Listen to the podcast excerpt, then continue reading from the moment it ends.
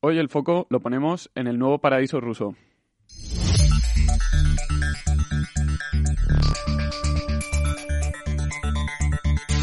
Tras el estallido de la guerra en Ucrania, el viejo continente ha juzgado y sentenciado las acciones por parte de Rusia. Muchas han sido las medidas puestas en marcha para debilitar y castigar al país gobernado por Putin. Entre estas podemos destacar la inmovilización de bienes y la restricción de la libre circulación en el territorio de la Unión Europea.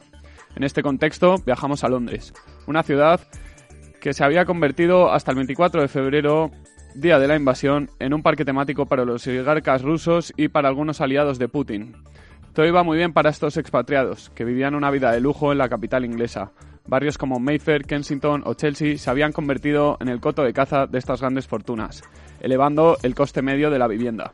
Londres era para estas grandes fortunas el lugar idóneo para blanquear su dinero, que en ocasiones era de procedencia ilícita, viviendas, viviendas de alto standing, coches de lujo y en ocasiones donaciones a instituciones culturales. En mayo de 2022, el gobierno de Boris Johnson empezó a imponer sanciones con el fin de hacer un lavado de cara de la sociedad londinense. Y no fue para menos, pues cientos de personas y de negocios se vieron afectados. Según CNBC, se congelaron cuentas por valor de 500.000 millones de libras y se requisó a los oligarcas y sus familias 150.000 millones de libras. La ley de crimen económico impuesta en Reino Unido suponía un gran agravio para los oligarcas, que en muchos casos decidieron mover sus fortunas a paraísos fiscales, muchos de ellos en colonias del Reino Unido. Pero este es otro tema. ¿A dónde se están yendo a vivir todos estos rusos?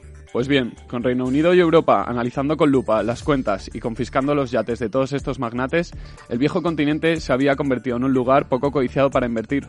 Por lo tanto, los protagonistas de este ostracismo fiscal miraron a Oriente, en concreto al Bósforo. Y es que Estambul ya fue en su día un refugio para la sociedad rusa, hace un siglo, para ser exactos. Momento en el que unos 200.000 rusos huyeron del bolchevismo y encontraron en la capital turca su palacio de invierno. Y es que ya se ven por las calles de Estambul a personalidades como Roman Abramovic, quien parece estar buscando mansión en la ciudad. Y teniendo sus cuatro yates en Turquía, parece evidente que quiera sentarse. El gobierno turco parece haber visto una oportunidad en este exilio, sin embargo, no son todo fortunas las que viajan al país, y es que cada vez están llegando más exiliados a raíz de la leva.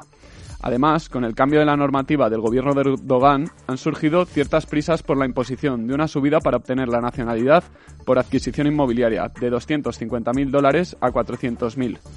De momento, este parece ser el nuevo hogar de los rusos, que a pesar de no ser Stalingrado, por ahora, hasta que las aguas se calmen, tendrá que ser Estambul.